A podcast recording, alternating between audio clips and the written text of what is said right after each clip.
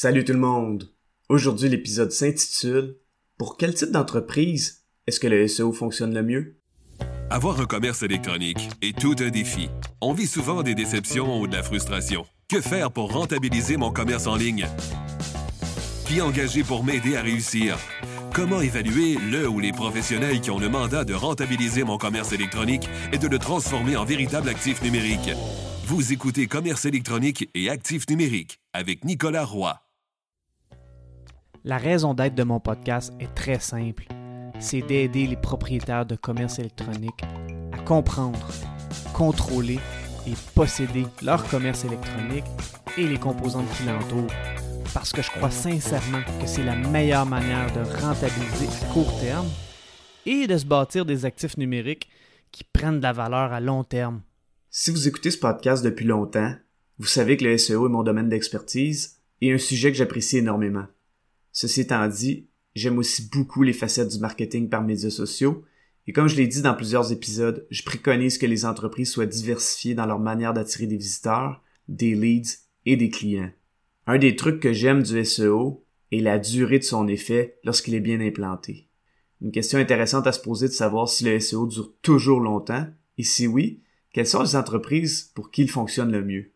Dernièrement, trois anciens clients sont revenus me voir et ça m'a permis de creuser davantage ma réponse pour ces questions. Eh bien, dans cet épisode, je vais vous partager le fruit de ma réflexion à ce sujet. Avant de débuter l'épisode, j'aimerais vous inviter au roiseo.com. Le podcast Commerce électronique et actifs numériques est une présentation de Roi SEO. Pour en savoir plus sur vos actifs numériques et leur SEO gratuitement, rendez-vous au roiseo.com. Dernièrement, trois anciens clients sont revenus me voir pour que je travaille à nouveau avec eux. C'est toujours agréable de revoir d'anciens clients parce qu'on se connaît et parce qu'ils apprécient comment je travaille et les résultats que ça donne. Par contre, ce retour m'a tout de même fait réfléchir à savoir si mon travail avait tenu le test de la durabilité ou non. J'ai donc évalué chacun des cas que je vais vous partager.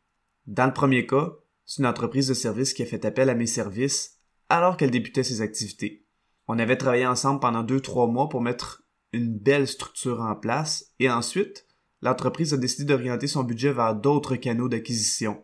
J'étais 100% en faveur de cette décision-là et je parle des aspects derrière une telle décision à l'épisode 32 intitulé Quelles sont les meilleures sources de visiteurs pour votre site web. C'était donc une bonne décision parce que l'entreprise avait besoin de résultats rapides et bien que cette entreprise avait déjà quelques résultats SEO, le rythme était un peu trop lent pour une entreprise en démarrage. Par contre, le site web était très bien structuré pour remettre en place rapidement une stratégie SEO lorsque le temps serait venu. Donc, cette entreprise a quitté. Plusieurs mois plus tard, après avoir eu des résultats plus ou moins intéressants avec d'autres méthodes d'acquisition, le client est revenu me voir pour qu'on poursuive le travail SEO pour deux raisons. La première est qu'il constatait que le travail de SEO qu'on avait déjà fait avait besoin d'un coup de pouce, et deuxièmement, il pensait que le travail de SEO serait plus durable, comme je l'explique à l'épisode 91 intitulé Le SEO pour l'appréciation de son site web pour une éventuelle revente. J'ai bien hâte de reprendre le travail avec cette entreprise. La deuxième entreprise qui m'a contacté est une entreprise établie avec laquelle j'ai travaillé pendant près de deux ans et on n'avait pas travaillé ensemble depuis plus d'un an parce que son SEO était A1. Elle a donc très bien rentabilisé son SEO. Je dois dire que pour cette entreprise, je me posais plus de questions. Son SEO était tellement solide que j'avais hâte de refaire une évaluation pour voir où l'entreprise se situait de ce côté. Après tout, j'aime dire que le SEO est durable, mais jusqu'à quel point? Après avoir regardé le tout, je me suis rendu compte que malgré les nombreux changements d'algorithme de Google dans la dernière année, et malgré une production de contenu très limitée comparativement à ce qu'on avait fait pendant que je travaillais avec eux, cette entreprise n'a pas tant perdu au niveau du SEO. En fait, le nombre de visiteurs par le SEO continue de grossir, alors j'étais très content de voir ça. La seule ombre au tableau est qu'elle a eu des pertes mineures pour des mots-clés très compétitifs en anglais qui visaient autant le Canada que les États-Unis, mais pour le reste, c'était très bien. Mon mandat pour cette entreprise qui vend des produits et services est donc de rafraîchir le SEO pour les mots-clés très compétitifs et d'aller chercher de nouveaux mots-clés. Une autre source de motivation de faire du SEO pour cette entreprise est qu'elle a grandement amélioré sa manière de transformer les visiteurs en leads, et donc c'est aussi une raison pourquoi elle est très motivée à faire appel à mes services. Effectivement, cette entreprise avait un défi avec cet aspect, et je pensais même à elle quand j'ai enregistré l'épisode numéro 16 intitulé Une erreur fréquente sur beaucoup de sites web, ligne magnet. Je leur en parlais souvent, et ils ont agi pour régler cette faiblesse. Après deux semaines de travail sur le site web de cette entreprise, on a déjà de super belles victoires, dont je pourrais peut-être parler davantage dans un épisode ultérieur. En fait, j'ai une petite idée de la formule comment je pourrais faire ça. La troisième entreprise qui m'a contacté pour qu'on recommence à travailler ensemble est une entreprise de commerce électronique. Elle vend un produit vraiment hot. Cette entreprise avait déjà travaillé avec une autre personne qui offrait des services de SEO. Et je dois dire que ça n'avait pas bien fonctionné. J'ai parlé de ce qui s'est passé avec son SEO à l'épisode 100. Cette entreprise était donc un peu méfiante envers le SEO, et avec raison. Elle a donc décidé de faire appel à une plateforme de lead generation où des prestataires de services voient les demandes du client et paient la plateforme pour pouvoir soumissionner auprès du client. J'aime pas trop ce type de plateforme parce que les prestataires de services sont souvent considérés comme une commodité par les clients, mais je reçois quand même leur courriel pour les projets SEO par curiosité et au cas où je verrais un beau projet. C'est justement ce qui s'est passé. Dans ce cas, ce projet m'intéressait pour différentes raisons qui rejoignaient mes valeurs. J'ai donc payé la plateforme en question et fait une offre de service à cette entreprise qui a décidé de retenir mes services. Au début, je sentais que cette entreprise était sur ses gardes, mais avec le temps, j'ai gagné leur confiance. En fait, j'ai gagné leur confiance quand je leur ai demandé si une autre personne avait essayé de faire du SEO avant moi et en leur montrant des trucs à ne pas faire, en leur expliquant pourquoi. À ce moment précis, j'ai gagné leur confiance à 100%. Ensuite, on a travaillé ensemble pendant plusieurs mois où leur SEO a vraiment explosé.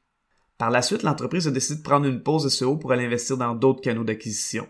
J'ai regardé leur SEO aller et ça continuait de s'améliorer sans moi. En fait, ça continuait tellement de s'améliorer au niveau du nombre de visiteurs organiques que ça en était impressionnant. Je savais que j'avais fait du bon travail pour eux et qu'il y avait encore des résultats différés qui embarquaient. Mais à un moment donné, je pensais quasiment que l'entreprise avait engagé une autre agence SEO. J'étais juste content pour l'entreprise en me disant que les affaires devaient bien aller. Eh bien, la semaine dernière, l'entreprise m'a rappelé en me disant qu'elle voulait poursuivre le SEO parce que ça fonctionnait vraiment bien et qu'elle voulait cibler de nouveaux mots-clés. Ça, c'est plaisant. Évidemment, le SEO n'est pas pour toutes les entreprises et j'en parle beaucoup à l'épisode 91 intitulé Le SEO pour l'appréciation de son site web pour une éventuelle revente. La question à se poser est pour quel type d'entreprise est-ce que le SEO est le mieux? Je pourrais nommer des types d'entreprises de services ou des types de commerce électronique, mais à mon humble avis, ce serait de faire fausse route. Oui, la majorité des entreprises ont une aire d'aller, sont pas trop pressées d'avoir des résultats et ont des marges bénéficiaires intéressantes par rapport à leur offre commerciale, mais ça va au-delà de ça. Les points en commun des entreprises pour qui le SEO fonctionne le mieux sont des points concernant le leadership des personnes qui sont en charge du marketing dans l'entreprise, et voici ces trois points en commun. Le premier point est que ces personnes ont une intelligence émotionnelle très grande et comprennent le concept de satisfaction différée. Après tout, le SEO prend un certain temps à faire son effet et juste le processus d'onboarding ou d'embarquement peut prendre jusqu'à un mois.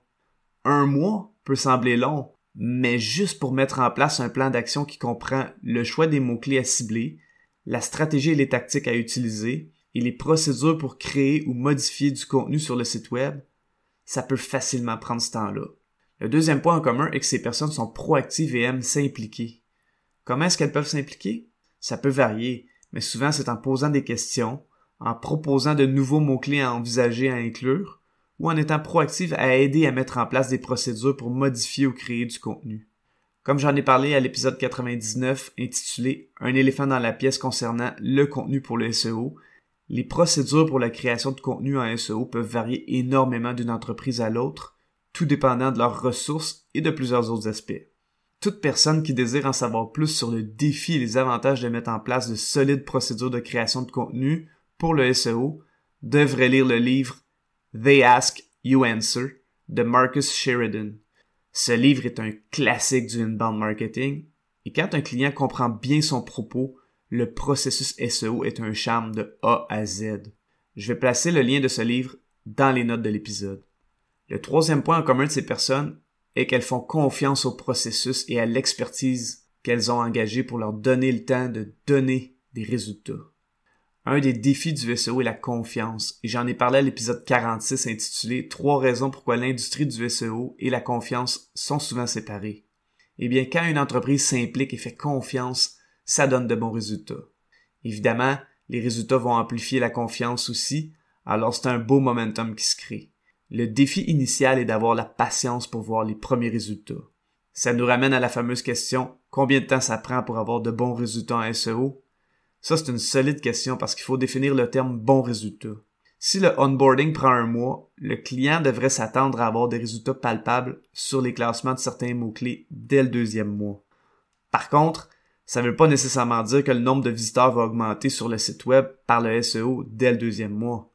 Par exemple, si une entreprise veut cibler avec focus un mot-clé et qu'elle passe de la 65e position à la 35e position dès le deuxième mois, c'est une belle amélioration des classements, mais pour les statistiques des visiteurs sur le site web, ça paraît pas vraiment. Ça nous ramène au premier point, soit celui d'être confortable avec la satisfaction différée. En conclusion, je dirais que le SEO n'est pas pour tout le monde, mais les gens qui ont les caractéristiques pour l'apprécier sont des gens qui ont un mindset que j'apprécie beaucoup. D'ailleurs, quand je réfère certains de mes clients vers des agences de publicité en ligne, elles me disent très souvent que ce sont d'excellents clients.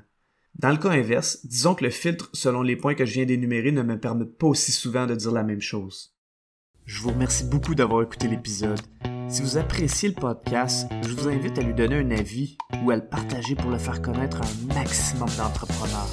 D'ici là, je vous dis à la prochaine.